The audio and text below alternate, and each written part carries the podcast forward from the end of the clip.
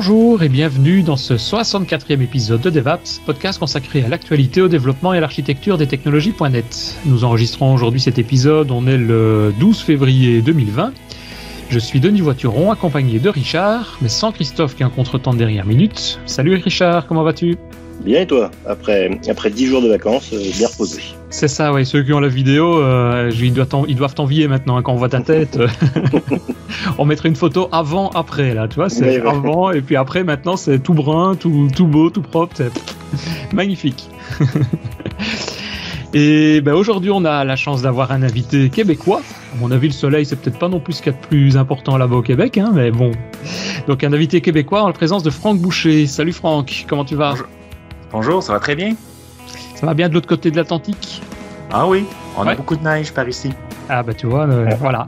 voilà. Ah, mais avec la neige, peut-être que si le soleil est au-dessus, euh, ça, ça, peut, ça peut être pas mal aussi. Mais bon, si vous voulez de la pluie, vous venez en Belgique et puis là, vous en aurez.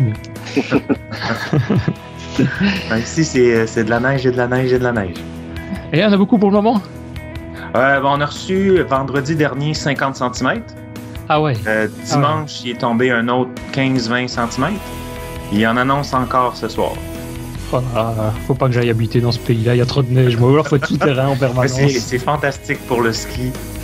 Oui. Ah, mais pour, se déplacer en voiture. Non, en voiture, ouais. Mais on est, on est bien équipé pour euh, déneiger.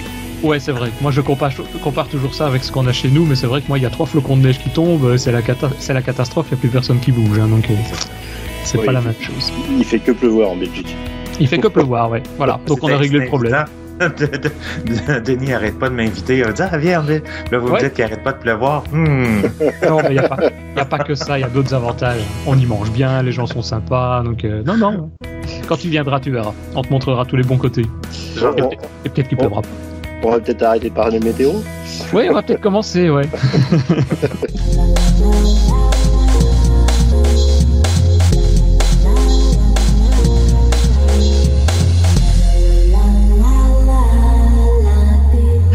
on va peut-être commencer d'abord, peut-être euh, le plus simple, c'est que tu te présentes un petit peu, dire euh, bah, qui tu es, ce que tu fais actuellement.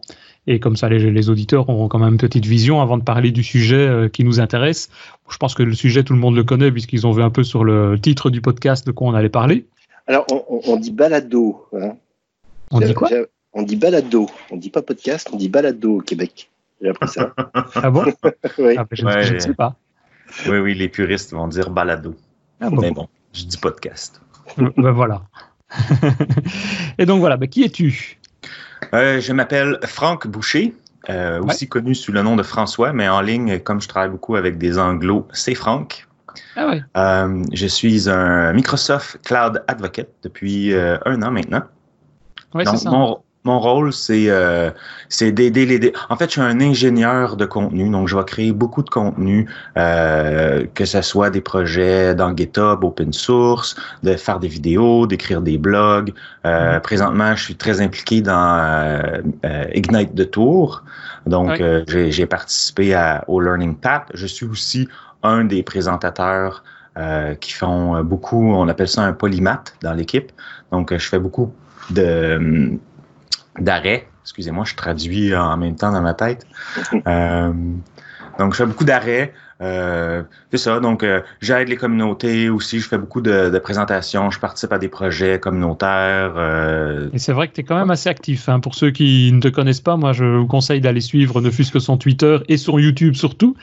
Parce que je crois que c'est quasiment tous les jours que tu fais même presque des lives ou des, vidéos. Enfin, ça s'arrête pas, quoi. Hein. Il y en a faut arrêter de travailler pour te suivre, hein, c'est ça faut prendre 10 jours de vacances. Il faut prendre des jours de vacances pour faire toutes les vidéos. Ouais. Mais c'est toujours intéressant. C'est pas, pas, tous les jours. Euh, mais oui, oui. Euh, donc, euh, j'ai deux chaînes YouTube, une en mhm. anglais, une en français. Oui. La chaîne en français, j'ai diminué un peu. mais bon, j'en fais quand même encore. J'ai commencé à faire du live sur Twitch. Ah oui, c'est ça. Ça, ça j'aime beaucoup. Euh, j'en faisais trois fois semaine. Maintenant, j'ai descendu à deux fois semaine parce que avec le, voyagement, donc je voyage beaucoup pour les nights de tour, puis ça fait que bon, ben, avec euh, les changements de, zone, euh, des fois c'est impossible. Puis bon, sur Twitch, si tu te présentes pas, tu perds ton audience. Ouais, c'est ça. pour le moment, là, c'est un peu. C'est pas en stand-by, mais j'essaie de mon mieux de, de, voir là, qu'est-ce que je peux faire. Mais j'adore ça. C'est vraiment, c'est vraiment fantastique puisque les gens sont là. Il y a une interaction qui est immédiate, ce que je n'ai pas sur euh, YouTube. Quoique les gens sont très actifs dans les commentaires, je suis très chanceux. J'ai une communauté qui est très active et très euh, collaborative, qui pose beaucoup de questions, puis qui échange, puis tout c'est vraiment bien. Ah ben, c'est pas mal. Et donc aujourd'hui, on le disait, tu viens nous parler d'un sujet, on t'a invité pour venir parler de euh, Microsoft Logic Apps. Et bah, peut-être le plus simple, c'est de nous dire en deux mots déjà qu'est-ce que c'est et de quoi tu vas nous parler pendant ces quelques minutes. Oui, donc Azure, le, Azure Logic App, c'est toujours très difficile, surtout très tôt le matin. oui, oui, ça j'ai pas, j'ai pas dit, mais effectivement, nous on enregistre souvent sur le temps de midi, mais donc ça fait 6 heures du matin pour toi. ça, ça aide pas la légende urbaine qui dit que je dors pas, c'est ça, hein? je, te, remercie encore de te lever uniquement pour ouais, C'est un plaisir, c'est un plaisir, je suis très content. Sinon, si ça m'avait dérangé, je l'aurais, je l'aurais mentionné. Non, non, j'étais très content euh, d'avoir euh, l'invitation. Non, donc euh, Azure Logic App, ça fait partie de l'offre euh, serverless ou sans serveur de mhm. Microsoft. Je ne sais pas comment, vous le traduisez. serverless, je dis. Donc, ouais. Euh, j'ai l'habitude de garder les termes euh, anglais en anglais, donc je, vais faire ça pendant l'épisode. Si vous me suivez pas, faites-moi signe. donc, ça fait partie de l'offre serverless de Microsoft, mais bon, dans, dans l'autre offre qu'on connaît bien de serverless, c'est les Azure Functions. Mais mhm. Azure Functions, c'est plus du code. Azure Logic App, c'est plus un workflow. Donc, euh, ça va être très euh, visuel. C'est ça, c'est des blocs qu'on va venir placer pour définir le, flux qu'on va, qu'on va vouloir euh, utiliser. Quoi. Exactement. Donc, c'est très utilisé quand on fait de l'intégration, par exemple. Ouais, on, va beaucoup s'en servir pour orchestrer ou gérer différents autres services interconnectés. Dans le fond, c'est ça de l'intégration, c'est interconnecter certains affaires, euh, services API euh, qui existent. Donc, c'est très, très utile. OK. Mais moins connu. Et, comment ça marche alors? Il faut aller dans Azure. Qu'est-ce qu'on fait? On crée un plan, je suppose? Oui. En fait, euh, peut-être quelque chose qui est très similaire, qui est plus connu, c'est Flow. Euh, Flow qui fait partie de Office 365. Oui, c'est justement euh, c'est une question que j'allais te demander parce que moi je connais, enfin j'ai déjà regardé un petit peu MS Flow, j'ai déjà regardé un peu Logicap, ça ressemble comme deux gouttes d'eau sur beaucoup d'aspects. Donc c'est quoi la différence? Effectivement. Donc euh, si on part de Flow, donc, Flow fait partie de l'offre, c'est inclus dans Office 365. Donc, on n'a pas besoin d'acheter quoi que ce soit d'autre. Ça fait partie mm-hmm. de Office 365 et ça va permettre d'interconnecter. Donc, on va faire des workflows euh, entre euh, nos applications, nos logiciels. Donc, ah, OK, si je reçois un email, on va créer un fichier euh, dans tel répertoire de mon, de mon SharePoint ou des choses comme ça. Mm-hmm. Mais c'est vraiment encore, c'est, ça reste plus euh, pour les power users, donc euh, les, usagers très euh, demandants ou performants qui vont aller un petit peu plus loin, mais c'est très, très simple. C'est ça, c'est moins développement, quoi. C'est moins développement, c'est plus axé sur la suite Office, donc bureau, un peu plus pour monsieur, madame, tout le monde. D'ailleurs, pour, pour Power Apps, pour Microsoft Flow, vous pouvez réécouter le podcast qu'on a enregistré il y a à peu près deux ans avec euh, Serge Lucas. Donc, euh, vous avez un podcast complet de, plus d'une heure sur, le, sur ce sujet-là. Ah, fantastique. Et, entre parenthèses, MS Flow a changé de nom, si je me rappelle, depuis il y a quelques, quelques ah semaines maintenant. Ça, hein, c'est Power Automate, c'est pas ça? Ou Power Automation? C'est pas ce nom-là? Oui. oui, Je me trompe? Ah ouais. C'est-tu Oui, oui, je pense que tu as raison. En fait, même quand j'ai présenté à, à Ignite à Orlando, euh, il y a eu un changement de nom. Donc, pendant que je faisais ma présentation, il annonçait le, nouveau nom. Puis bon, euh, en fait, quand je suis sorti, euh, de, quand j'ai débarqué du podium, les, les, les, PM de, Microsoft du produit, mhm. ils sont bien payés ma tête parce qu'il avait changé le nom. Ah, c'est pas le bon nom. Mais oui, oui, Power Automation. Donc, je vais essayer de. Donc, en fait, même si on pourrait dire Power Automation, c'est une, ça a été construit par-dessus Azure Logic App. Donc, Logic App, mm. c'est vraiment le, noyau. Euh, donc, plus on peut aller plus en détail, on peut rajouter du code, c'est beaucoup plus ouvert ou plus permissif. Cependant, ça réside dans Azure. Donc, pour créer une Azure Logic App, il faut avoir une subscription Azure. Oui, c'est ça. Ouais. Donc. Il y en a un qui hein. réside dans Office 365, l'autre est dans Azure. Et on peut, je pense, même importer. Il me semble que j'ai déjà fait ça. On peut importer du, du, du MS Flow, enfin du Power Automation, dans Logic App. Dans l'autre sens, peut-être pas, mais en tout cas, de ce sens-là, je pense qu'on peut, non? Euh, Je vois. Ouais, j'ai jamais essayé. Euh, en fait, j'ai pas beaucoup joué avec euh, Flow parce qu'à chaque fois, moi, dans le fond, par réflexe, je vais directement dans Logic App. Mais c'est pas parce qu'un est meilleur que l'autre, c'est juste parce que bon, je suis habitué d'être, joue dans Azure, donc je suis. Je suis c'est le sentiment que j'avais eu aussi. J'avais voulu regarder un peu ça. J'avais commencé par MS Flow parce qu'effectivement, bon, clic, clic, clic, on y est avec euh, Office 365 dedans et c'était facile. Et puis je me dis, tiens, il y en a un autre qui est Logicap, ça ressemble. Et, il me semble que j'avais réussi à transférer, à importer de l'un à l'autre. Et c'est vrai que Logicap, en tant que développeur, j'ai l'impression qu'on est plus à l'aise dedans parce qu'on se retrouve plus rapidement dans, enfin, dans du code, dans de la config, dans des fichiers, des choses comme ça. Donc je trouve ça plus simple que, en tant que dev. Probablement pas pour un end user comme tu le dis, mais en tant que dev, je trouve que Logicap est plus simple à appréhender pour nous. Oui, mais en fait, j'ai l'impression qu'il y a plus d'options, c'est un peu plus ouvert. Oui, peut-être, oui, c'est ça. OK. Et donc, euh, tu dis, il faut avoir un compte Azure. On crée, bah, je suppose à ce moment-là, le, plan. Et qu'est-ce qui se passe après? Comment fait-on? Pour créer Donc, euh, pour créer une, Azure Logic App très simple, comme euh, à l'habitude, on s'en va dans le portail, on clique le petit plus, mais évidemment, on peut tout faire ça aussi par, euh, par appel d'API ou avec le, le, CLI, là, les, mm-hmm. les, commandes. on crée, en fait, on choisit, règle générale, c'est un nom, une région, puis ça prend quelques secondes. On a, on a notre Logic App, je crois que j'en avais déjà créé une. ensuite, lorsqu'on l'ouvre, c'est la page qu'on a. On a plusieurs recettes. En fait, ils ont, euh, eux, ils appellent ça des, euh, des templates. Moi, j'appelle ça ah des recettes. Mais bon, on a déjà plusieurs templates où on va avoir euh, des, des choses qui arrivent fréquemment. Donc, ah, OK, on veut sur une base régulière, regarder les courriels, puis peut-être créer des fichiers dans Office 365, ou on veut copier des fichiers entre Dropbox et OneDrive. Donc, il y a des scénarios comme ça qui arrivent souvent. Donc, on peut commencer directement avec un template, ou comme moi j'aime appeler, une recette. Mhm. Mais bon, euh, on peut aussi partir euh, à partir de ici. Euh, ouais, d'une feuille blanche. Ouais, d'une feuille blanche, et on, on fait ce qu'on veut. Ouais, c'est déjà pas mal. Hein. Et on a effectivement toute une série de modèles qui sont là pour euh, bah, faire pas mal de petits trucs. Euh.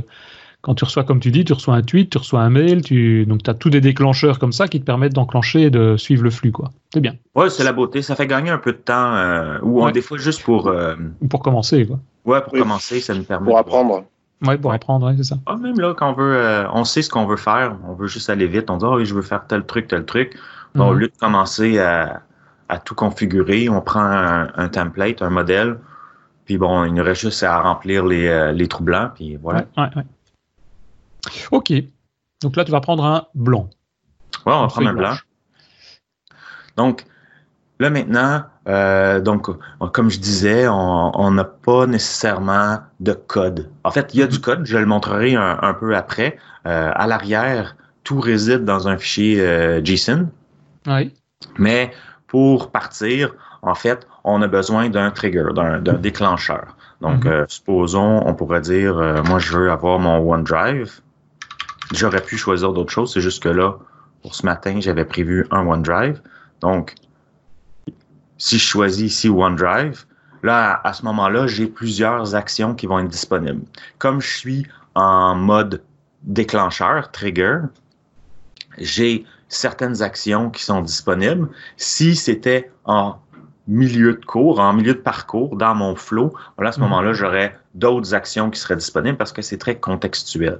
Donc ici, je pourrais dire, bon, ben, quand un fichier est créé, donc si je sélectionne ça, automatiquement, bon, là, comme je ne suis pas euh, enregistré, eh bien, euh, je dois m'enregistrer. Ça, c'est ce qui est intéressant puisque l'authentification, toutes les présentations, hein, Azure, Office 365, faites les présentations, le mot de passe, ça, ça va être gardé très sécuritairement dans Azure. Donc, on n'a pas à configurer ça à chaque fois.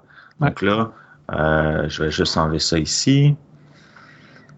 Et c'est pas uniquement des outils avec des triggers de type Microsoft, je suppose. Ici, on a OneDrive, mais si on a envie de prendre, je sais pas, je sais pas s'il existe, mais un Google Drive ou autre chose, euh, je pense qu'il y a, y a d'autres types de triggers que ceux ou uniquement dans les outils et la philosophie Microsoft. Hein. Effectivement. Euh, j'ai, comme je disais, euh, j'ai pris OneDrive parce que c'est celui que j'avais sous la main, mais euh, effectivement, là. Donc, du coup, les connecteurs, on appelle ça des connecteurs pour se connecter à différents API, différents services. Mhm. Euh, euh, en fait, il y en a tellement qui existent que euh, c'est une blague. En fait, à chaque fois qu'on fait une présentation sur Logic App, on, on avait avant une, une, une slide, comment on dit, euh, Une Diapositive. présentation. une présent. Ouais, mais une euh, Diapositive. une diapositive, OK. Donc, euh, on avait une diapositive où on essayait de montrer tous les connecteurs. Puis en fait, cette page-là était jamais à jour parce qu'il y a Ah toujours ouais. de connecteurs. Puis aujourd'hui, on peut même créer de nouveaux connecteurs, ce qui est très intéressant parce que si moi, en tant qu'entreprise, j'ai un service euh, que j'offre, je pourrais créer un connecteur pour Ah ouais. que mes clients puissent construire des flows ou des Logic Apps et se connecter directement à mon service. Ah ouais, c'est sympa ça. Ok. Donc euh, là maintenant, euh, on, y a même plus le, le- le- on fait juste dire qu'il y a énormément de connecteurs. Mais effectivement, donc tout ce qui est Microsoft, c'est euh, c'est- prenez-le pour acquis, on peut se Mhm. connecter, euh, que ce soit database, euh, peu importe les services. Et effectivement, SAP, One- Dropbox, OneDrive, euh, Google, Google Drive, Drive, tous les autres là, services qui sont disponibles. En fait, il y en a beaucoup, là, pas de tout. Là, je suis sûr qu'il y a des exceptions, mais euh, énormément de services vont être disponibles. Ok. Ju- Juste euh, une petite, petite euh, question par rapport à ces connecteurs. Euh, bon, bah, ces connecteurs, par exemple, le connecteur OneDrive, il a été écrit euh, il, y a, quelques années. Euh, je suppose que le code du connecteur, il, évolue dans le temps parce que, je sais pas, ils peuvent euh, détecter des failles de sécurité ou rajouter de nouvelles fonctionnalités, etc.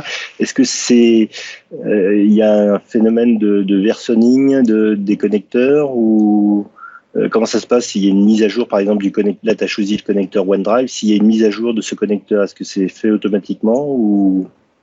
C'est une excellente question. Euh, c'est comme ça hein, qu'il faut dire. J'ai une excellente Ouais. question, euh, je vous reviendrai. Euh, oui, oui, euh, c'est- certain qu'il y a une mise à jour des connecteurs. Euh, Est-ce que ça se fait de façon automatique? Euh, je présume, puisque c'est un service.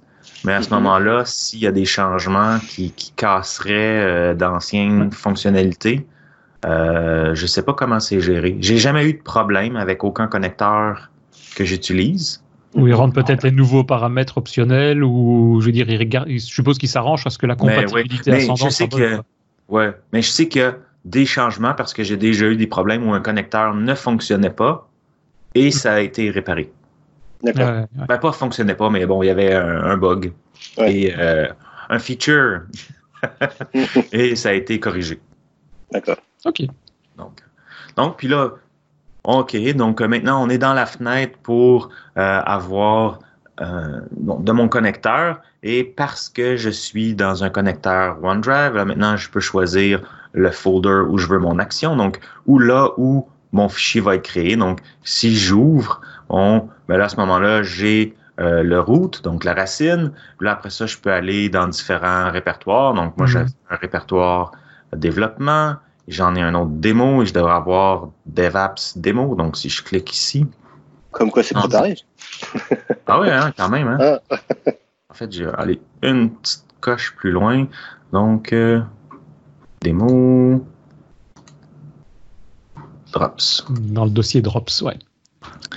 Donc voilà. Après ça, on peut choisir différents types. On, peut choisir l'intervalle. Donc, euh, Donc en gros, il va, il va vérifier toutes les minutes s'il y a quelque chose de nouveau, quoi. Ouais, c'est ça. ça. Donc, on pourrait avoir évidemment Ah, une même fréquence qui est différente, que ce soit une fois par mois ou, des choses comme ça. Et Ça- euh, Ça change sur le prix si on fait ça toutes les secondes par rapport à ça toutes les heures. Je veux dire, et on, on, on va payer plus cher parce qu'on demande au système de travailler plus. En fait, si il se passe rien, euh, Mhm. oui, tu as raison, Denis. euh, en fait, mais s'il se passe rien, tout va bien se passer. Donc, dans, dans tu, seras, tu ne seras pas facturé. Donc, le, ah la, façon que le Logic App, si on y va quand même euh, grossièrement, on rentrera pas nécessairement dans les détails parce que sinon, je vais devoir aller euh, regarder la page de, de, de prix de, dans la documentation. Mais en gros, il y a, ben, en fait, il y a un certain nombre de fois qu'une Logic App peut être appelée sans frais. Mm-hmm. Mais comment la facturation va fonctionner, c'est par appel. Et ensuite, c'est par le nombre de nœuds ou de cartes ou de blocs, eux ils appellent ça des nœuds, qu'il y a dans ta Logic App. Donc, si tu as une Logic App qui a deux, trois nœuds, une condition avec deux, trois nœuds dans le dans le dans le fond, une, condition qui est un, if, là. Mm-hmm. Donc, euh, tu comptes tes nœuds, puis tu as un certain montant, quelques sous, quelques. Ah oui, oui, oui. Donc, ce qui permet de dire. c'était, supposons que c'est 10 sous, ben, ça fait 1 dollar plus ton appel euh, puis ça, c'est par palier. Là, donc, supposons les, les 500 000 premières fois, c'est tel frais. Après ça, ça change. Donc là, au prorata, comme ça, ça donne une idée de comment ça va C'est plus à la charge d'utilisation, effectivement, du nombre de nœuds à ce moment-là que tu vas avoir sur ta page. quoi. Dans ton flux. C'est ça. Donc, euh, quelque chose qui serait très gros, très complexe, ou euh, moi, j'avais fait une fois Une, une, Logic App qui était récursive, donc qui s'appelait elle-même. C'était un peu complexe. Là, à ce moment-là, on a abandonné parce que ça faisait que c'était trop dispendieux euh, à, à hmm. exécuter. Ouais, puis tu as tué Azure aussi, euh, donc tu as le responsable qui est venu dans ton bureau. Qu'est-ce que vous me faites là? Les serveurs sont tombés, c'est de votre faute. Ouais, ouais, il m'avait trouvé très créatif. Mais voilà. Bon, ouais, je vais le faire. Hein. Bon, un peu, euh, faut un peu tricher, mais ça se fait très bien. OK. Donc, là, ici, on a maintenant notre élément déclencheur, donc notre trigger qui mm-hmm. existe, qui va euh, démarrer euh, la Logic App à chaque fois qu'un nouveau fichier est créé dans mon répertoire Drops euh, dans mon OneDrive, qui est présentement vide. Donc ensuite, euh, on a un bouton, un bouton New Step, donc on rajoute une prochaine étape. Et là, on mhm. peut décider de faire plusieurs choses. Est-ce que je suis c'est sûr que mon écran, là, présentement, la résolution est très grosse pour qu'on voit bien. Et j'espère qu'on voit bien parce que je peux zoomer aussi. Donc, euh. Non, non, non, ça c'est déjà bien ça. Sinon, Richard va encore râler que c'est trop gros. donc, euh, l'idée, c'est qu'ici, il y, en a, il y en a énormément, énormément, énormément, énormément. Euh, heureusement qu'il y a une zone de recherche d'ailleurs au-dessus pour filtrer ce que tu veux trouver. Exactement. Donc, ils vont toujours nous en mettre ici les, les, les plus communs dans, dans le haut, mais euh, on peut en faire plein, on peut faire des conditions, donc on pourra dire euh, ah ok je sais pas moi si le nom, l'extension du fichier et euh, texte va faire tel truc, sinon peut-être on veut pas interagir sur tous les fichiers. Donc on peut avoir des conditions, on peut avoir beaucoup de choses plus logiques, plus mm-hmm. logiques, pardon, d'où le fait que ce soit une Logic App. ici, on va assumer que tout est beau et on va aller avec une Azure Function. Donc, appeler une Azure Function. Ce que je voulais montrer, c'était que on peut utiliser, excusez, euh, on peut utiliser les composantes qui sont déjà dans Azure. Donc, oui, on peut se connecter à euh, OneDrive, à SAP, à des choses, à une base de données, mais on peut aussi euh, se connecter à d'autres éléments qui sont déployés dans Azure. Donc, si j'ai une Logic App, en fait, j'ai deux Logic Apps. J'ai une qui s'appelle Extract Tag, qui est qui fait mhm. partie d'une fonction que, que j'ai construite pour une autre Logic App, mais que je vais pas aller jouer dedans aujourd'hui. Donc, l'autre ici, c'est Frank Demo. Et si je regarde dans Frank Demo, en fait, j'ai une euh, Azure fonction qui a été créée, puis bon, j'ai juste créé la de base euh, quand on fait un HTTP trigger, donc ils vont retourner euh, à l'eau avec euh, le nom de l'usager. Donc, si je prends ça,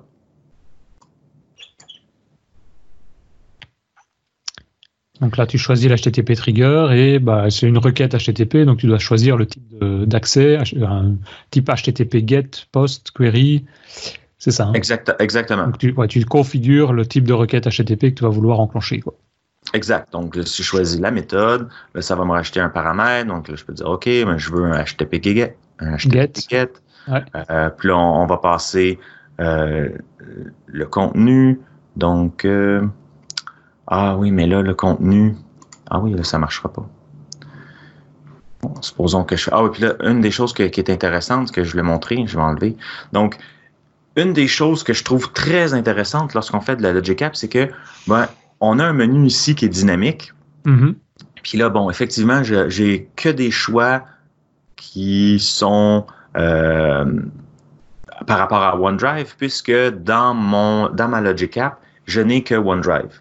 Et en fait, à chaque nœud qu'on va rajouter, à chaque step, à chaque action, euh, Logic App détecte les nœuds précédents et va nous mettre les options. Donc, si j'avais créé une variable, on verrait ici la variable. Donc, il va nous bâtir qu'est-ce qui existe. On a juste à cliquer. Donc, c'est parce qu'on donc avant tu as récupéré la, il y a un déclencheur qui était fait euh, dès qu'il y avait un fichier qui était créé et donc là il sait qu'il y avait euh, que tu as ce fichier là et donc il te propose dans les paramètres le, nom du fichier, le contenu du fichier, euh, il y a la date, la taille, des choses comme ça, enfin des informations sur le fichier, oui. Oui, parce que dans les, autres éléments que j'ai présents dans ma Logic App, ben, présentement ce n'est que euh, par rapport à OneDrive. Donc, mhm. c'est contextuel à mhm. OneDrive. Si j'avais eu une base de données, ça aurait été d'autres éléments. Puis, en bout de ligne, si on a plusieurs actions, ben, on va voir, OK, bon, mais si tu veux une action concernant la base de données, est-ce que tu veux telle, telle, telle chose, le nom de la table, le nom de la, la, la, valeur de la donnée, le type de la donnée. On va avoir mhm. tout. Donc, c'est très intéressant parce que ça nous permet de voir un peu plus qu'est-ce qui est disponible il y a même des expressions, j'ai vu. Donc, tu peux combiner ou, entre guillemets, traiter en quelque sorte les données que tu reçois. C'est le nom du fichier, tu pourrais dire euh, extrais-moi uniquement l'extension si tu as envie. Quoi.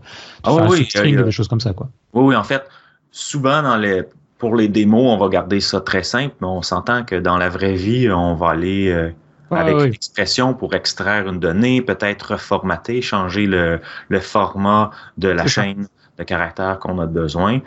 Euh, et en tout temps, on peut aussi, je vais juste sauvegarder ici, et en tout temps, là, présentement, on est dans le mode qu'on appelle designer, donc le mhm. mode très visuel, mais il y a aussi un mode, si je peux finir par euh, sauvegarder, il y a aussi un mode, comme je disais, qui est code view. Donc, à ce moment-là, c'est vraiment le fichier JSON. Donc, si je bascule dans le mode code view, ben là, on ah voit vraiment que c'est un fichier JSON et on va voir euh, où c'était donc euh, ma, ici mon, mon, mon, trigger, mon élément déclencheur. Donc quand un nouveau fichier se crée et là on a des paramètres parce que c'est dans le fond avec ma connexion euh, mm-hmm. OneDrive et là on va aller chercher dans les, les répertoires. On a ici le, le répertoire qui est mentionné puis on va avoir les actions.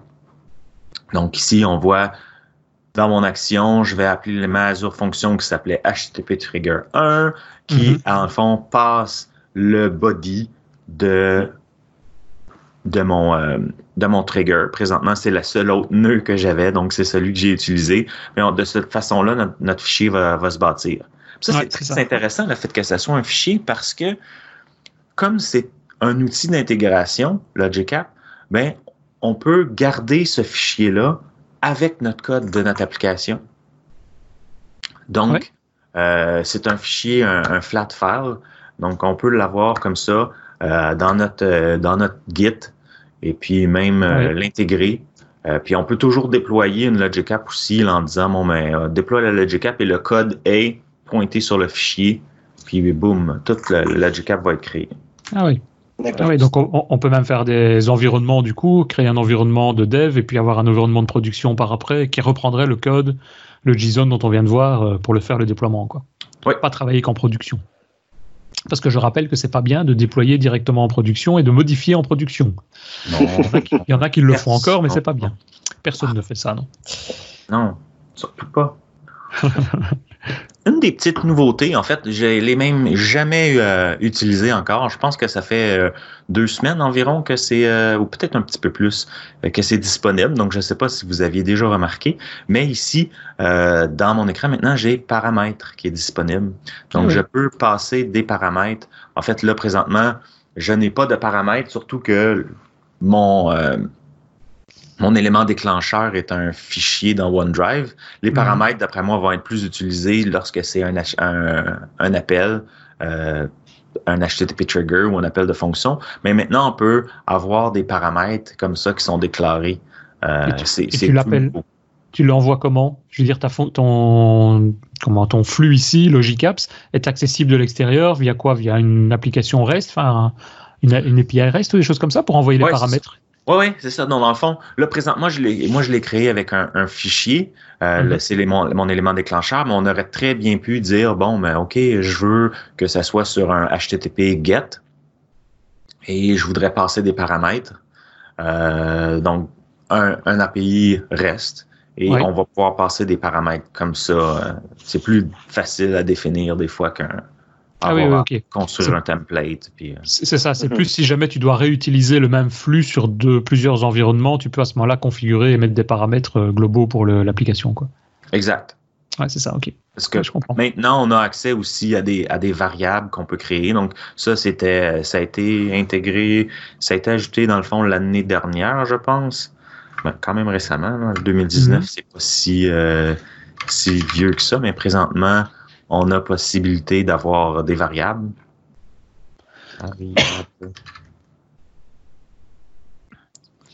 Donc maintenant, ah on peut créer des variables, définir des variables, modifier une valeur d'une variable, incrémenter, parce que des fois, on peut peut-être avoir euh, un compteur pour euh, faire des, des, boucles.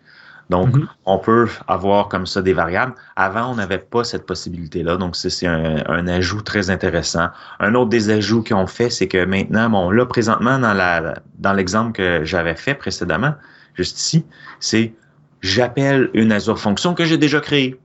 Mhm. Mais peut-être que j'ai besoin seulement de, je sais pas moi, de, mettre euh, tous les caractères en majuscules.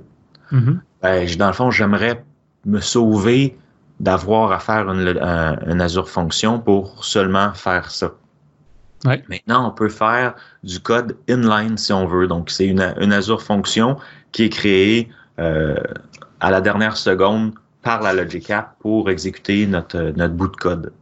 C'est pas, c'est très bien pour des petites choses simples, évidemment, parce que si vous avez quelque chose un peu plus euh, costaud, ça vaut la peine de faire une vraie Azure fonction puis de la, gérer à part, mais pour des cas simples, où c'est juste une petite, euh, un petit changement, une petite twist sur euh, les données ou une valeur, ben on peut faire ça comme ça. Là, euh. oui, et, ça, permet de rester dans le même environnement de, développement.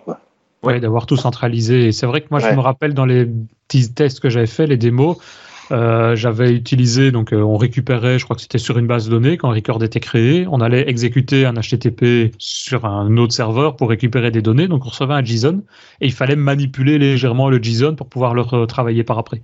Et j'avais rajouté ce morceau de bloc là.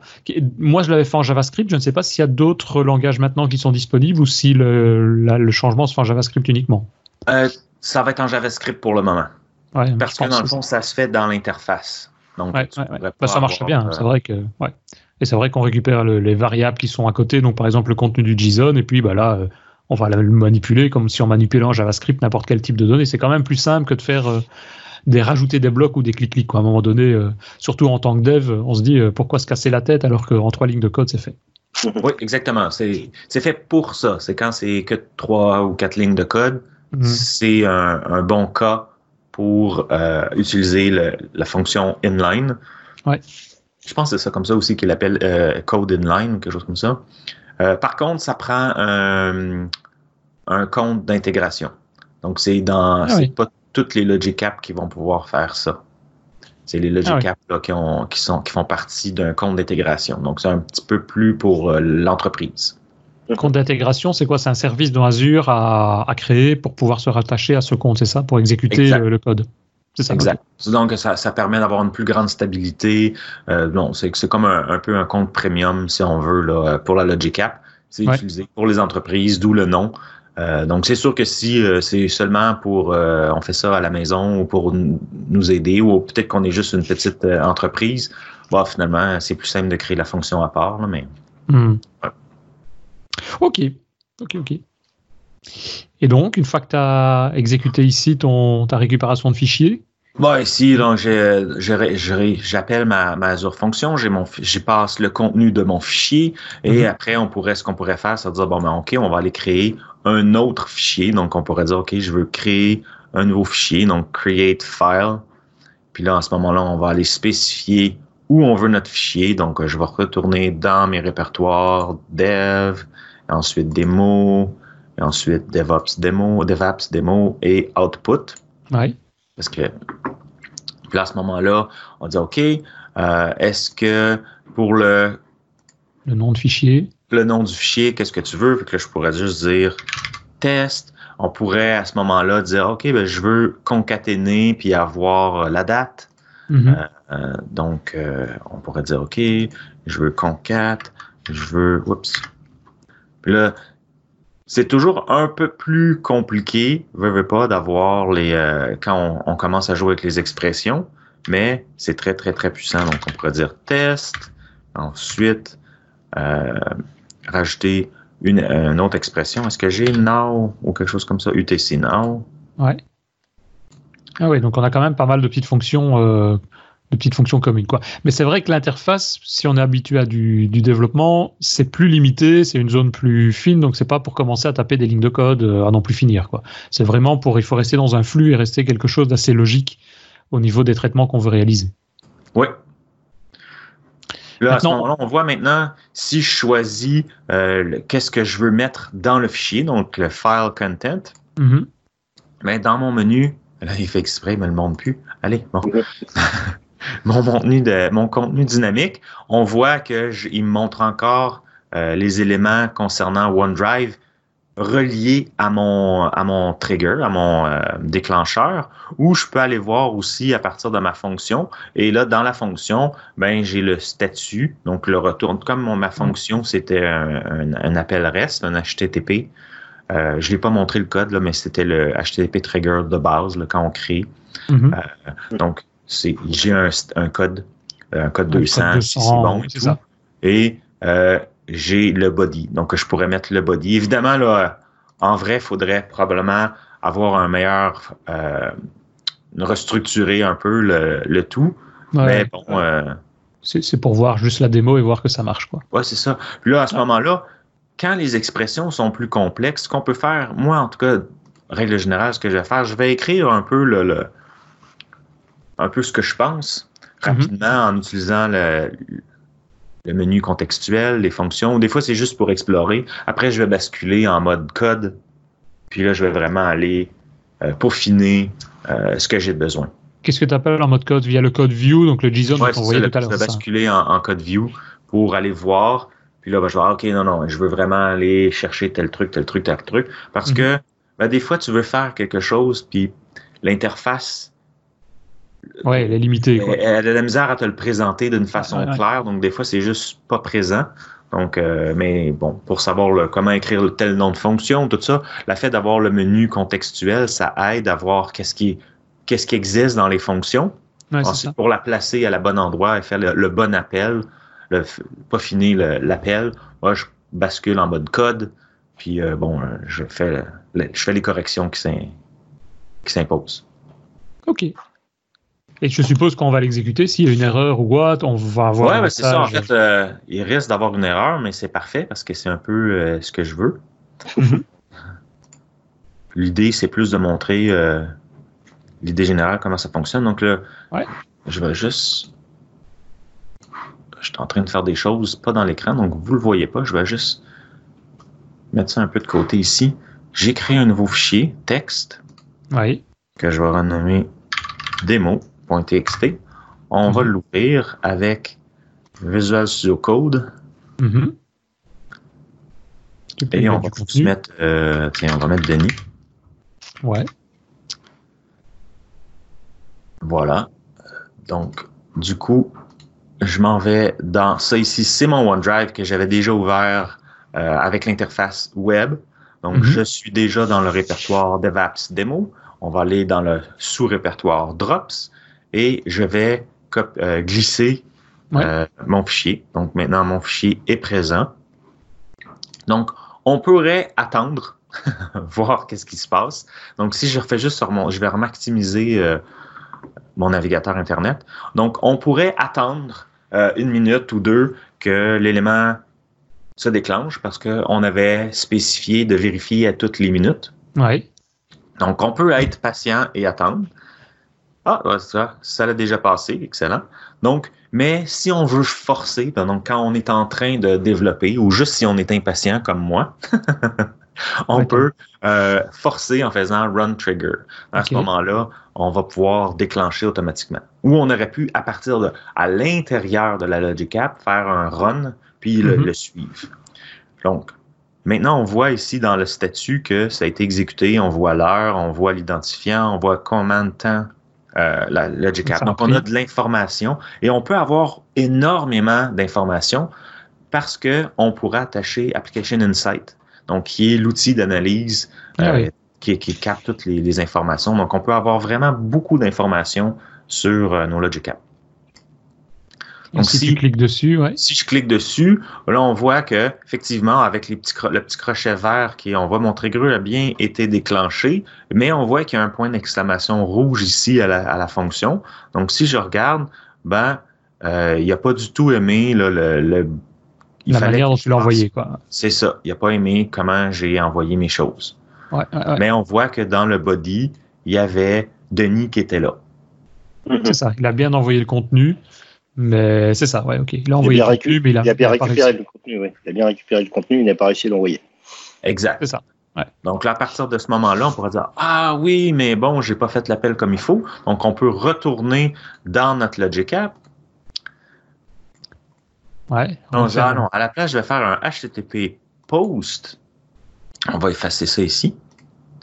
Puis on va mettre notre fichier JSON. Donc c'est un post. Donc mhm. pareil comme dans ma fonction. Ce que je veux reproduire maintenant, c'est ça ici. Donc, on mhm. va même le copier.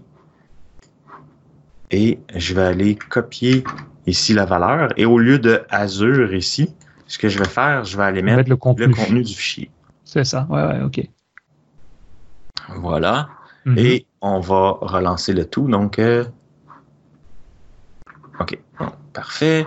Donc, je reprends le fichier démo, je, le reclisse dans mon OneDrive, je le dépose. Mm-hmm. Et on retourne voir ici notre statut. Si je fais un refresh. Alors, il faut faire run trigger, c'est ça? C'est ça. Donc, on va faire run trigger. Donc, on voit ici, si j'avais eu plusieurs triggers disponibles, ici, j'aurais la, liste. Mais si je ah vois que c'est vraiment quand il y a un nouveau fichier. Donc, le trigger a été lancé et si je regarde maintenant, ça a fonctionné. Donc, si je clique dessus, maintenant, allons voir ce qui s'est passé. Donc, ici, je vois que mon fichier, dans le fond, maintenant, je peux aller, euh, comment vous dites en français, miner. Je peux aller, euh, aller plus profondément voir le détail. Donc, si je vois dans mon, dans mon, dans mon déclencheur, mon trigger, moi, je vais voir le, folder, mais ça, on le savait déjà. Maintenant, je vais voir le contenu du fichier. Le contenu, Je vais avoir plus d'informations sur les choses ce qui m'aide beaucoup lorsqu'il y a un problème. Là, aujourd'hui, c'est un exemple qui est, qui est en fait trop simple, mais bon, c'est plus facile de comprendre qu'est-ce qui se passe avec un exemple très simple. Mm-hmm. Mais quand on a quelque chose de vraiment complexe, on se demande ah, pourquoi ça n'a pas fonctionné, puis finalement on regarde, puis peut-être que bon, c'est la date et pas dans le bon format, ou on va enlever. voir. Donc ici, cette vue-là va beaucoup nous aider à savoir qu'est-ce qui s'est passé. Donc si on voit le HTTP trigger, il nous a passé, on voit que le body, effectivement, on a bien construit, donc on a bien réparé notre euh, notre appel tantôt en passant le, JSON. On mhm. voit ici que le output, le statut est 200, parce que je m'attends à, un statut 200. Peut-être que j'avais une sécurité, puis comme j'ai pas spécifié rien, peut-être que j'aurais eu un problème, un 401 ou quelque chose comme ça. Et on mhm. voit qu'en fond, le retour, c'est euh, Hello Denis c'est ça, c'est le, contenu d'autres informations qui sont passées. Puis là, si on va voir notre dernière euh, étape, qui était créer un nouveau fichier, donc il nous dit j'ai créé le fichier, le fichier dans le répertoire suivant. Le nom du fichier, c'est bon, c'est très laid, mais c'est ce que j'avais dit. C'est le test avec une faute. Test avec une typo. Voilà. C'était ma première euh, vérification, savoir si vous suiviez, mais bon, vous y avez vu que tu veux. C'est les joies du, euh, du, du live, euh, du direct. Donc, avec la date. Donc, on voit ici probablement que c'est pas une bonne idée de mettre le UTC dans le nom. Il faudrait probablement avoir un, un format de. Un format plus clair, quoi. Mais enfin, ça marche. Donc là, on voit tous les détails. Donc, c'est très, très intéressant comme ça. Je pourrais, si j'ai je sais pas, il y avait une mauvaise donnée dans mon fichier, corriger la donnée, faire un resubmit si Mhm. je veux. On peut voir tout l'historique, on peut aller chercher qu'est-ce qui se passe. Et là, évidemment, on va, on va aller vérifier. Donc, si je, re- je retourne dans mon OneDrive, je remonte d'un répertoire et je m'en vais maintenant dans le répertoire Output. On voit bien On le voit fichier. qu'il y a trois minutes, il y a un fichier avec un nom très bizarre qui a été créé. Si je clique dessus, Ouais, il n'y a pas d'extension, ah, donc il ne le j'ai pas reconnaît mis pas. Ouais. J'ai oublié de mettre l'extension. Hmm. Et je vais ouvrir le fichier. Et dans, et dans le résumé qu'on avait tout à l'heure, là, il y a un point aussi qui est intéressant, c'est qu'on a le temps d'exécution de chaque étape. Oui, oui. Ah oui. Donc, euh, on a pu le voir que, par exemple, euh, bah, le- le- la création du, du fichier sur OneDrive avait pris deux secondes, et ce qui, ce qui était le, le plus important dans, la, dans le temps d'exécution global de l'application. quoi. Oui, effectivement. Donc, on voit que le nom du fichier, bah, ça dit Hello Denis. Voilà. Ouais, c'est ça, à l'intérieur. Ouais, ouais. Notre super démo a bien fonctionné après tout. Donc voilà, c'est c'est Ok. c'est un exemple qui était un peu bête. Euh, Ouais, mais ça montre mais bien ce qu'on peut faire. c'est- et- ouais. c'est de pouvoir dire, OK, on peut faire plein de choses. Puis là, après ça, on peut avoir différentes versions. Donc, euh, peut-être que là, maintenant, on voudrait avoir euh, une autre version parce qu'on a décidé maintenant de basculer, puis on n'utilise plus OneDrive, on utilise, euh, je sais pas moi, un autre, euh, Dropbox. Mhm. Donc, on va faire une version 2 de notre Logic App. On va pouvoir les mettre parallèles. Ensuite, basculer euh, quand on veut. On, il y a- on peut mettre tous les, les- les contrôles qu'on retrouve dans Azure vont être disponibles. On pourrait euh, avoir une sécurité, avoir certaines permissions. Donc, pas tout le monde qui a accès à la Logic App. On peut avoir euh, des alertes euh, s'il se passe des problèmes. Là, vraiment monitorer, le surveiller la Logic App pour euh, des problèmes de performance, connexion, plusieurs choses comme ça. Ouais, c'est ça. Tu peux la, ouais, on voit la désactiver, on peut la cloner pour en refaire une autre. Et, c'est vrai que nous, ce qu'on on avait fait des essais, on avait, d'ailleurs maintenant il est en production, on en a fait une qui est en production sur un projet. C'était principalement sur le fait que ça, via le bouton Edit que tu nous as montré, ça permet de modifier le flux et donc ça donne à la limite les mains, le, le, le, client peut directement lui-même avoir la main sur le flux quoi. Et c'est ça qu'on voulait avoir aussi, c'est que ça ne doivent pas rentrer dans du code parce qu'on se dit que dans six mois ou dans un an, il va peut-être vouloir ajouter, euh, bah tiens, j'ai envoyé un fichier comme tu l'as fait ici dans un répertoire OneDrive, mais en plus de ça, je veux envoyer un mail avec le contenu de ce fichier dans une adresse. On le sait pas maintenant, mais lui va pouvoir le rajouter sans même faire appel à nous, puisque c'est tellement simple à, à modifier, à créer. Donc on a vraiment créé la base, et puis bah lui, il va l'adapter, il va créer ça comme il veut, quoi. Et ça, je trouve ça intéressant. C'est bien. Il faut évidemment avoir un compte Azure, mais c'est quand même pas mal pour pouvoir euh, pour pouvoir mettre tout ça en place, quoi. Mais presque tout est disponible. Donc, si vous avez Office 365, euh, presque tout ce qu'on a, en fait, tout ce qu'on a fait ce matin, je ne sais pas si on peut, à partir de Flow, par contre, euh, appeler une Azure Function, mais euh, on peut faire beaucoup. C'est c'est la même idée de base. Donc, là, si on n'a pas de compte Azure, puis on n'a pas Je pense besoin qu'on peut le faire parce que les, Azure Functions sont mises en HTTP, donc en, en REST, et on peut Ah, appeler donc, des, des fonctionnalités REST avec, ouais. Ouais. Voilà. Je pense. Maintenant, j'avais une question ici. Tout ça est fait dans, dans Azure, dans le portail d'Azure. Oui. Ce que moi personnellement, mais c'est encore une plus mon aspect développeur qui revient, c'est parfois un peu embêtant parce que ben, il faut cliquer, il faut appuyer là, il faut aller rechercher là-bas. Il y a l'interface qui est pas, pas toujours adaptée à ce qu'on veut. On peut faire peut-être pas la même chose, mais on peut reprendre ce code-là ou du moins développer dans VS Code ou dans Visual Studio. Oh oui, donc il y a une extension euh, pour euh, Visual euh, dans euh. Il y a une extension dans Visual Studio pour développer, en fait, qui est la même interface. Euh, Ah, donc on va avoir la même interface graphique ici que, mais directement intégrée dans Visual Studio alors. oui. Et puis dans Ouais. Visual Studio Code, présentement, euh, ça va être le fichier JSON, mais avec une IntelliSense. Oui, c'est ça. Ouais, ok. C'est déjà pas mal. Celui qui maîtrise un peu mieux, euh, c'est ouais, ça. Il peut directement taper du code dedans ou, ou du moins aller compléter certains morceaux de code, quoi. Oui, c'est ça. Moi, j'aime souvent là, me servir d'interface graphique, donc parce que c'est clic, clic, clic, ça va vite. On permet de bâtir le- le- Ouais. la structure très rapidement. Puis ben, après, oui, euh, ben, c'est juste pas ma première, mais encore, tu vois, là, tantôt, je, me- je me cherchais un peu. Euh, donc, Ouais. Moi, j'aime bien ça aussi.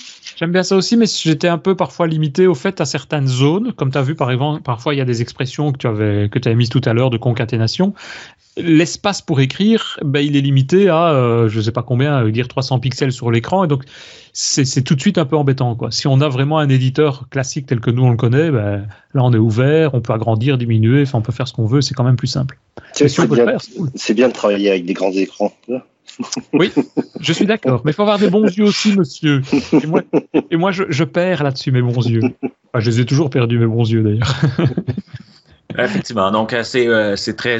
Là, on dit euh, Visual Studio Code et on dit Visual Studio. Visual Studio, c'est peut-être l'exception parce qu'on va avoir la, version euh, design avec visuel, très visuel, mais en mhm. fait, c'est un fichier JSON, donc n'importe quel éditeur de texte, si on veut euh, la, jouer euh, à la dure, on peut même aller dans Notepad. Mhm. Oui, c'est ça. Ou Vim, c'est vraiment à la dure. Et si on veut l'intégrer à nos applications, si on développe pas moi, un site web ou une application en, en C Sharp, comment on peut faire pour faire l'appel C'est un autre type de trigger qui est, euh, qui est je sais pas quoi ou comment, ça se passe? Si on fait un HTTP, trigger, à ce moment-là, ça devient un appel REST. Oui, c'est ça, oui, c'est juste. On peut faire un HTTP trigger. Donc là, en gros, il est à l'écoute de l'appel qu'on va lui faire. Quoi. Oui, en fait, euh, est-ce que. oui, dans le fond, si je fais un, si j'avais, je construis une autre Logic App, je choisis que c'est un HTTP trigger, là, à ce moment-là, je peux décider quel genre d'appel. Est-ce que c'est un post? Est-ce que c'est un get? Quel, est quel est le schéma euh, qui va rentrer à l'intérieur? Et à ce moment-là, c'est là où je pensais là, que le, les, les nouveaux euh, paramètres vont être très, très utiles. Ouais, ouais. à ce moment-là, on configure comme on veut. On peut avoir de l'authentification parce qu'on veut pas que n'importe qui tombe sur notre Logic App. Puis mm-hmm. à partir de là, on va pouvoir le faire. Je sais aussi que, mais je pense, je sais pas si ça a été maintenu, mais euh, il y avait un SDK qui existait, donc euh, qui permettait de, faire des appels directement ou de construire une Logic App ou des choses comme ça directement, mettons, en, C Sharp. Ah oui. Ah je sais pas si. Euh, oui, parce que c'est vrai que c'est populaire. Je sais que je l'avais essayé dans le temps que j'étais MVP, j'avais essayé de jouer un peu avec, mm-hmm. mais je sais pas où ça en est là. C'est vrai que si on peut faire un appel HTTP, et bon, comme si c'était un site qui à l'écoute, à la limite, c'est encore le plus simple, quoi, dans le côté client. Euh. Aujourd'hui, c'est comme le, le, classique, quoi. Ouais, c'est ça. Ça devient en gros comme une Azure Function ou un mini site web en serverless dont tu parlais tout à l'heure. Ouais, c'est ça, n'importe quel service, en fait. Parce qu'aujourd'hui, tout est interconnecté, tout est en service. Ouais, euh, donc, c'est souvent ce qui est plus commun. Tout ce que les gens veulent, c'est justement là, un un endpoint comme ça, un appel HTTP. Donc, il n'y a pas de problème. On, va avoir un, URL qui va être généré quand on crée notre Logic App. Une fois qu'on la sauvegarde, on va mhm. avoir l'URL et on peut l'utiliser de cette façon-là, faire notre appel directement à partir de Postman ou de n'importe quel autre service. Oui, c'est ça. Et au niveau du prix, il faut s'attendre à quoi comme type? Il y a, peut-être un plan qui est gratuit au départ pour essayer ou? Il y a un certain nombre d'appels qui est gratuit. Mhm. Puis là, en fonction après ça de euh, du nombre de nœuds, comme j'expliquais, euh, de, du data center, de votre monnaie, le, prix va varier. Donc, je veux pas, je veux pas dire de, de chiffres, mais on s'attend pas, à moins que ce soit quelque chose de très gros ou qui est appelé euh, énormément. Euh, on, on, on, on devrait pas s'attendre à une facture qui est très énorme quelques euros, a priori, on peut s'en sortir déjà euh, pour des projets. J'en ai une que j'utilise, moi. donc, euh, à tous les lundis, je publie mes notes de lecture, mes reading notes. Ouais. Et en fait, l'élément déclencheur, c'est un fichier. Donc, euh, j'ai une petite liseuse électronique, puis je prends mes notes quand je lis des articles dans ma liseuse, puis tout ça est dans un fichier. C'est comme ça que la liseuse fonctionne, qui est un Kindle. Donc, je mm-hmm. dépose mon fichier dans un, un OneNote, un folder, puis ça récupère des URL, ça appelle plusieurs euh, autres services, puis c'est ce qui me génère mon fichier Markdown pour mon blog, mon post que je vais partager. Euh, puis je roule ça dans ma petite subscription là, euh, puis en fait ça m'a jamais rien coûté. Parce que en fait je l'appelle une fois par semaine, là, remarque là. Mm-hmm. Mais c'est pas. Ouais, c'est ça. Ouais, mais c'est ça. C'est pour ce genre de système qu'on peut automatiser. Euh. Et tiens, une dernière question que je me pose, mais ça, c'est moi qui ai eu plus cette demande-là. Euh, je moi, je fais régulièrement dans des projets des, des web jobs qu'on appelle ou qu'on automatise comme on le fait ici toutes les minutes. Mais un web job, ça peut être du code C Sharp, ça peut être un, exécutable qu'on va exécuter sur une VM euh, classique. Oui. Ici, ici, on n'a pas cette possibilité-là. Hein. On ne sait pas demander d'exécuter un exécutable qu'on aurait développé en, distinct. Euh. Donc, je ne peux pas faire un exécutable en C Sharp et puis dire, tiens, ben, tu vas m'exécuter ce, programme-là toutes les minutes, par exemple. Euh... Non. C'est de la, ben, ça ne m'étonne pas parce qu'effectivement, on est dans un mode plus serverless, donc euh, c'est mis en place via les modules qui sont présents à l'intérieur de, bah, de l'outil, à l'intérieur de Logicap. C'est ça, c'est vraiment un outil d'intégration. Moi, j'avais vraiment, vraiment, dans le fond, là, il, c'était même, c'est comment il disait, ça? Intégration as a service, I-A-A-S, I? Ça? Ouais. Ouais, I-P-A, ah, j'ai oublié là, intégration as a service. Mm-hmm. euh, où on, met en connexion d'autres systèmes. Donc, euh, si on veut avoir un, un, exécuter un exécutable, ben euh, à ce moment-là, il faut que j'aie une façon de, le déclencher. Puis là, ma Logicap pourrait le faire. Donc, euh, par contre, ce que je pourrais faire, c'est créer un container avec mon exécutable à l'intérieur et là l'exécuter. Ce que je fais aussi, là, je suis en train de retravailler, c'est un des projets que j'ai commencé à faire sur mon, mon, stream où euh, bon, je crée un container pour justement là, euh, travailler sur des fichiers. Puis ça, mhm. on le fait à partir d'une Logic App. Donc, euh, avec Logic App, je peux créer des containers, je peux créer beaucoup de choses. C'est ça, c'est plus vraiment, comme tu le dis, une intégration dont on a différents services et on va en gros faire déclencher ou faire communiquer ces services en leur envoyant des fichiers, des données et un petit peu tout ce qu'on veut. Quoi. Ouais, ouais, ouais puis en fait, si on veut puis, la limite après, ben, c'est ça, c'est si on a quelque chose de très spécifique, ben, c'est euh, est-ce que c'est une Azure Function, est-ce que c'est un container, est-ce que ben, c'est sans limite là, ce qu'on peut faire. Oui, tout à fait, ouais, C'est ce qu'on veut.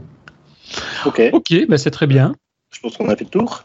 Oui, c'est ça, c'est ce que j'allais dire. Je pense qu'on a déjà passé pas mal de petites choses en, en vue et que c'est intéressant. Euh, je ne sais pas s'il y avait d'autres remarques, toi, Richard ou, ou Franck, que vous vouliez donner? Non, rien de spécial. Ça va? On va, oui. Eh ben, merci beaucoup en tout cas. Peut-être juste une dernière chose, euh, Franck, si jamais on veut te contacter, si on a, si nos éditeurs ont d'autres des, d'autres questions et qui voudraient euh, bah, te prendre contact directement avec toi, le moyen le plus simple, c'est quoi?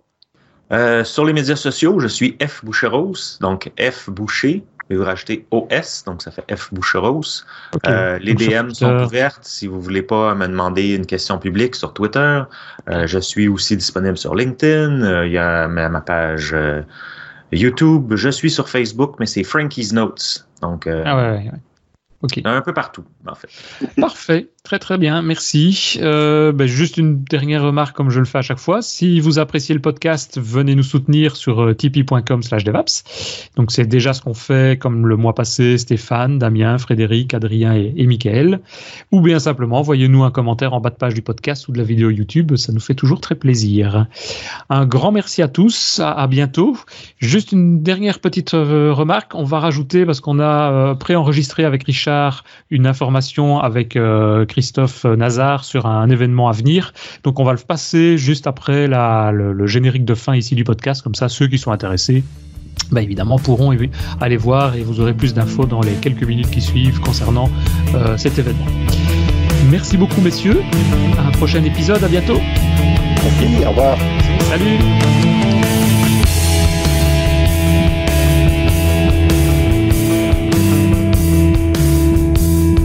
Ben, rebonjour, nous voilà ici dans une petite capsule un, peu spéciale, un petit peu euh, une petite discussion qu'on va avoir avec euh, Christophe Nazar de Criteo, qui va venir nous parler d'un événement que, que, tu organises, hein, je pense, Christophe, d'ici quelques jours. Ouais, ouais c'est ça.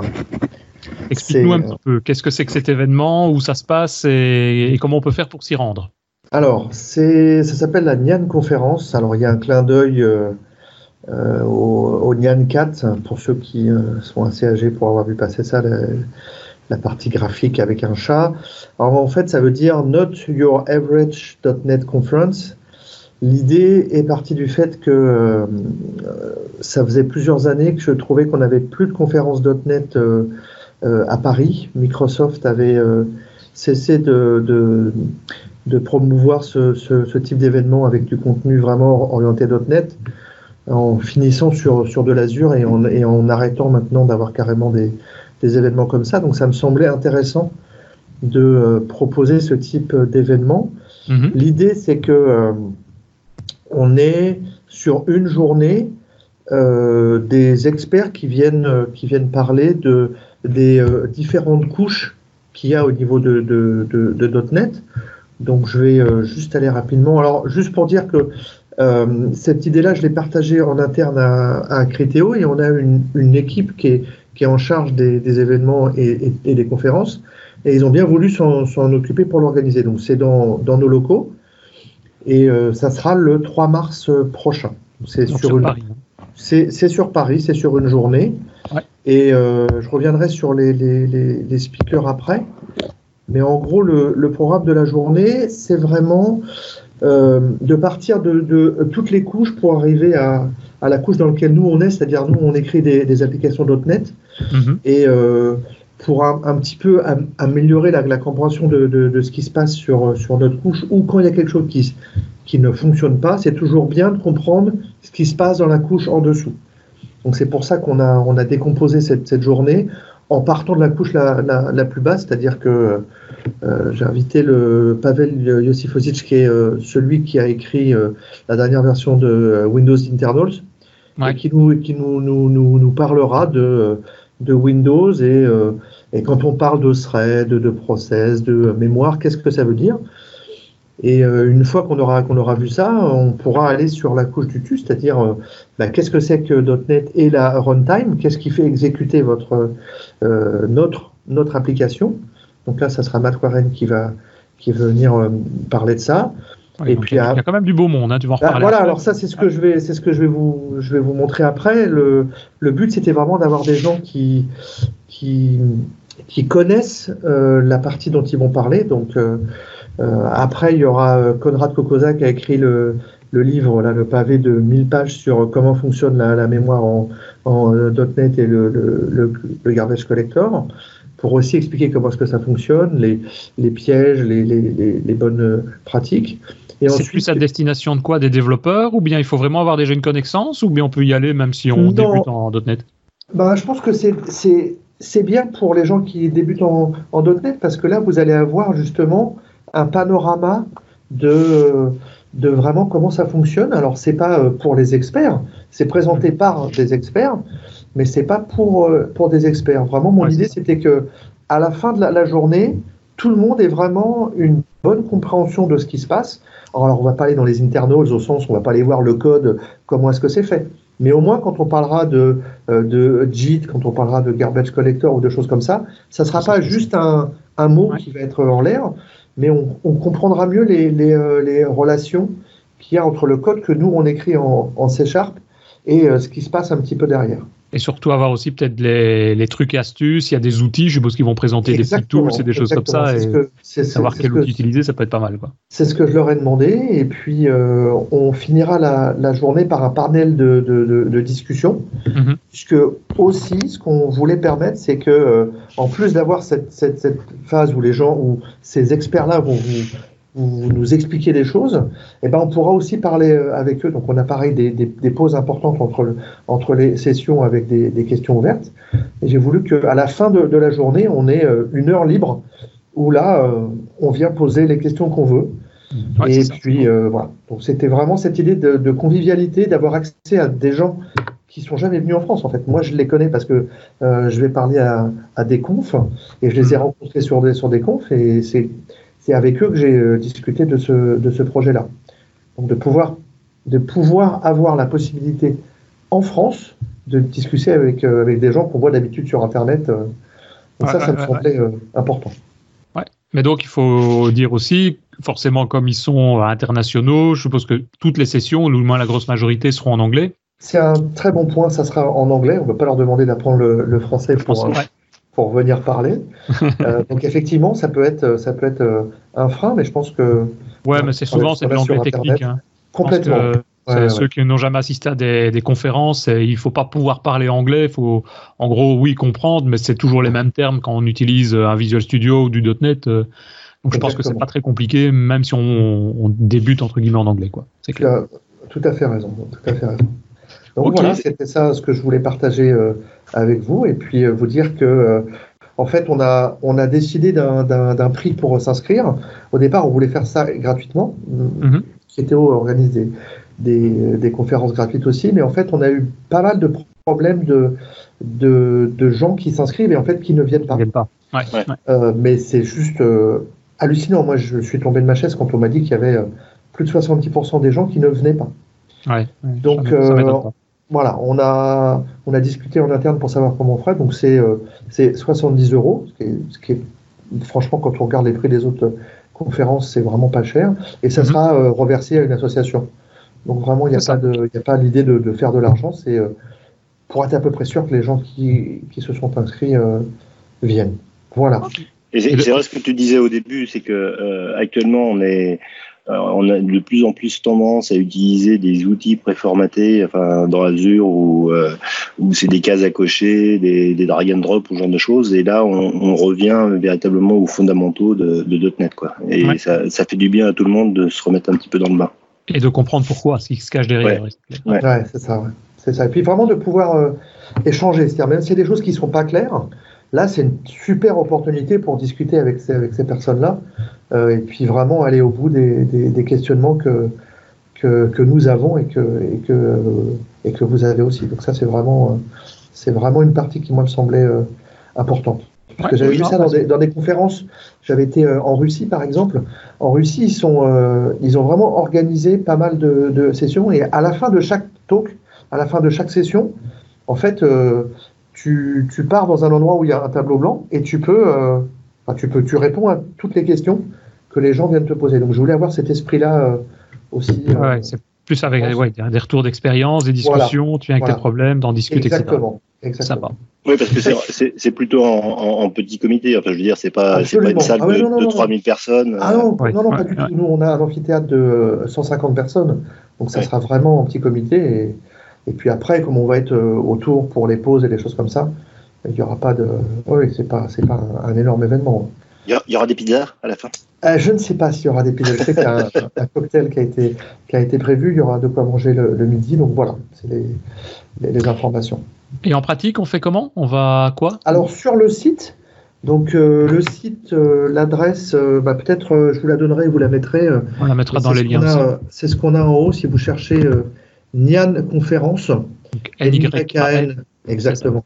Conférence, c'est vrai que j'ai tapé ça dans le moteur de recherche et directement on obtient le, le, le, premier lien. Et si jamais en haut vous voyez un, vous voyez un chat sur une tour Eiffel, c'est que c'est que c'est bon. Euh, on aime bien les chats, donc euh, c'est pour ça. comme c'est à Paris, ça nous semblait un bon, un beau logo. Et en fait, il faut juste cliquer sur le gros bouton euh, Orange, le RSV. Orange, le réservation, ouais. Et, donc c'est rue Blanche à, Paris. C'est rue Blanche à, Paris, c'est vraiment au cœur de Paris, c'est à côté de, de, la gare Saint-Lazare. Le 3 mars à partir de 9h. Ouais, c'est ça, à partir de, 9h. Ok. voilà. Et puis je eh ben, crois qu'il y avait aussi euh, euh, une possibilité de faire gagner des places. Ah, ouais, bah, si, tu peux encore faire ça, oui, c'est encore mieux. Absolument, ben, j'en ai, pour l'instant j'en ai deux, mais je vais voir si jamais je peux en avoir plus. Donc, tu viens avec le Père Noël dans, dans, oh, oui, bah, ta poche. Bah, comme je, je disais, l'idée, c'était vraiment pas du tout de faire de, de l'argent. Hein. tu vois, on va, on va donner une, une organisation euh, caritative. Et euh, si effectivement, si euh, à, travers le, le, podcast, on peut faire gagner des places. Bah, Dis-moi, que fait-on? Comment fait-on pour que les gens puissent gagner? Je ne sais pas. S'il y a moyen, comment est-ce qu'ils peuvent vous, vous contacter? Et puis, mon avis le plus simple, c'est peut-être d'envoyer, euh, on va dire, on vous envoyer un mail sur euh, info at, euh, devaps.be ou bien nous envoyer un tweet et bah, vous mettez euh, NYKN, le nom de la conférence, dans le, dans le mail et on vous recontactera après. On fera un tirage au sort et on vous recontactera. Quoi. Impeccable. Ça me prend une très bonne idée. Parfait. Ben, merci, à vous. merci beaucoup à toi. À très bientôt tout le monde. J'espère qu'on pourra se retrouver peut-être là-bas ou par après. Mais en tout cas, super initiative. Merci en tout cas. Merci à bientôt. Salut.